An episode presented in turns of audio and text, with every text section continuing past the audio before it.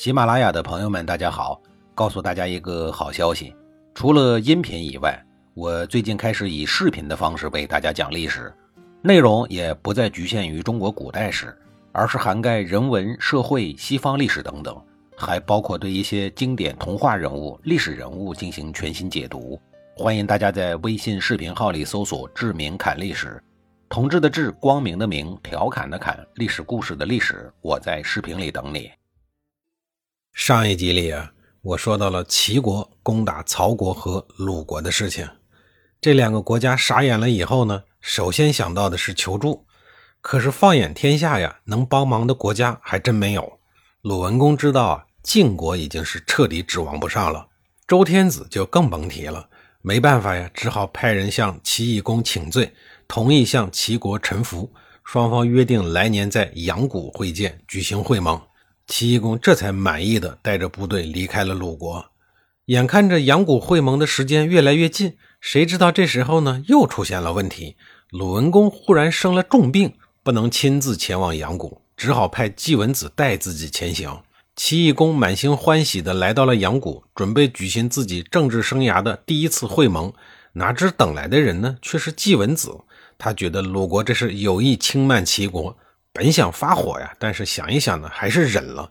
于是压着怒气对季文子说：“既然贵国的国君身体有恙，寡人不妨宽等几日，等他身体好了呀，再举行会盟不迟。”季文子回去以后，把话传达给了鲁文公。鲁文公呢，也希望自己能够早日康复，好早日的去赴阳谷之约。结果呢，非但迟迟不见好转，反而啊愈发的严重。后来鲁文公甚至连下床都很吃力了。国中的事情呢，鲁文公也没办法再过问，只能交给东门乡中去打理。鲁国人知道鲁文公病得很严重，能够理解他不去工作，但齐懿公不能啊。他回到临淄后，等了快半年，仍然不见鲁文公来赴约，于是认定鲁文公这是有意的拖延，因此决定再一次的发兵鲁国。公元前六幺零年冬天。齐懿公开始不断的往齐鲁两国边境上增兵，各个岗哨呢也都加强了警戒，一副蠢蠢欲动的样子。鲁国驻军很快就意识到了这一点，马上向鲁文公汇报。鲁文公知道齐懿公啊，这是为了阳谷的事儿挑刺儿，赶紧找来东门相中，让他到齐国呀去向齐懿公解释。大概一个多月以后，东门相中回到了曲阜，他告诉鲁文公说，齐懿公的态度十分的傲慢。明里暗里呀，指出今年鲁国麦收之时，他要亲自来尝一尝。看他那意思呀，他要学郑庄公割周王室稻谷的做法。粮食虽然不是很值钱，但是很气人呀，搞不好还能气死人。周平王不就是一个先例吗？鲁文公听完以后啊，面色极其的难看。东门相中也看出了他的担忧。转而呢，又安慰他说：“主公也不必过于担心，我还有一个意外的收获。我发现齐懿公精神欠佳，眼神迷离，像是有病在身。而且他说话的时候啊，言语狂妄傲慢。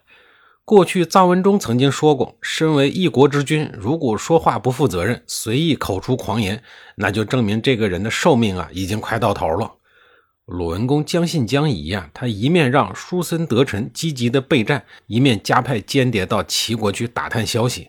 很快呀，鲁文公收到了可靠的情报，说齐懿公正式下达了出兵命令。结果呢，没几天自己竟然病倒了。太医为齐懿公诊治后得出的结论是，齐懿公恐怕是熬不过今年的秋天。鲁文公得到了这个消息以后，大喜过望，但又担心这中间会有什么误差，就让太卜楚丘对此事呢进行占卜。楚丘将所卜之事写在了龟甲上，然后焚香祷告，嘴里还念念有词。很快，楚丘得出了结论，他告诉鲁文公说：“齐懿公的确没几天寿命了，但重点是他不是病死的，而是因为其他的外力而死。还有一点呀，主公恐怕极有可能听不到齐懿公去世的消息了。”鲁文公这个时候已经病得很严重了，他并没有注意到楚丘后半句话的深意，只是确认齐懿公不久就会死，他也就放心了。然而，当时在场的另外两个人东门相中和彭生呀，却暗中的记住了这句话。公元前六零九年的春天，鲁国的都城中吹起了微冷的风，王宫内外的道路上铺满了白色的花瓣，宫殿深处传来低沉的哭泣声，人们踩着细碎的脚步奔忙着。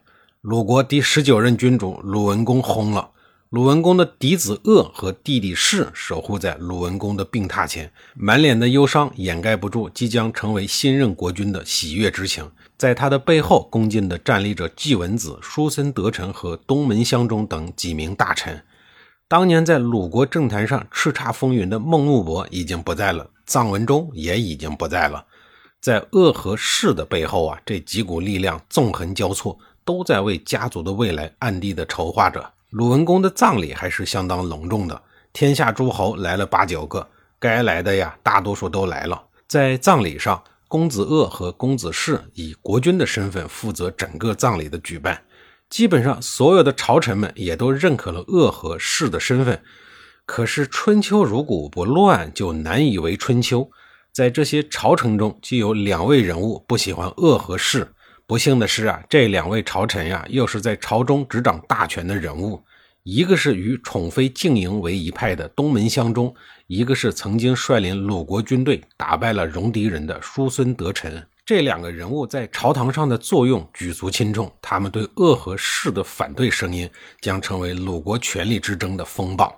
丧礼再隆重，也有结束的一天。故去的人已经是故事，活着的人呢，开始了他们的事故。如果说鲁文公的死还算是正常的生老病死，那么紧随他而去的齐懿公就死得颇有故事。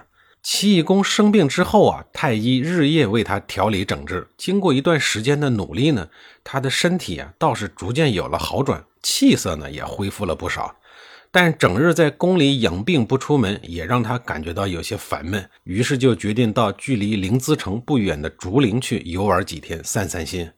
竹林名为生池，是齐懿公专门给自己造的避暑园林。齐懿公到了这里以后啊，心情倍感舒畅，命人设下酒宴与群臣对饮。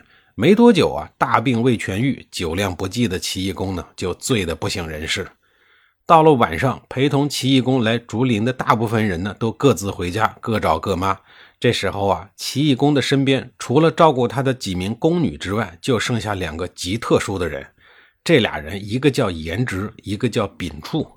之所以说这哥俩特殊啊，是因为他们和齐懿公的关系非常的拧巴。先说这个秉处啊，他的家族呢本来是齐国的大户，在齐国城中啊有很多的良田。齐懿公还是公子的时候呢，因眼馋秉处家的田地，就想据为己有，于是仗着公子的身份，强行占有了秉处家的田地。谁知道丙初的老父亲啊是个硬骨头，拼命的和齐懿公对抗。为此呢，双方发生了激烈的冲突，一度引发了群体性事件。齐桓公知道这事儿以后呢，严厉的斥责了齐懿公，命令他把田地啊还给丙家，并给人家道歉。齐懿公碍于父亲的威严，也只能照办。但是仇恨的种子呢，自此深深的埋下了。那这颗种子到底能生长出什么样的苦果呢？在下一集里。我再给您讲述。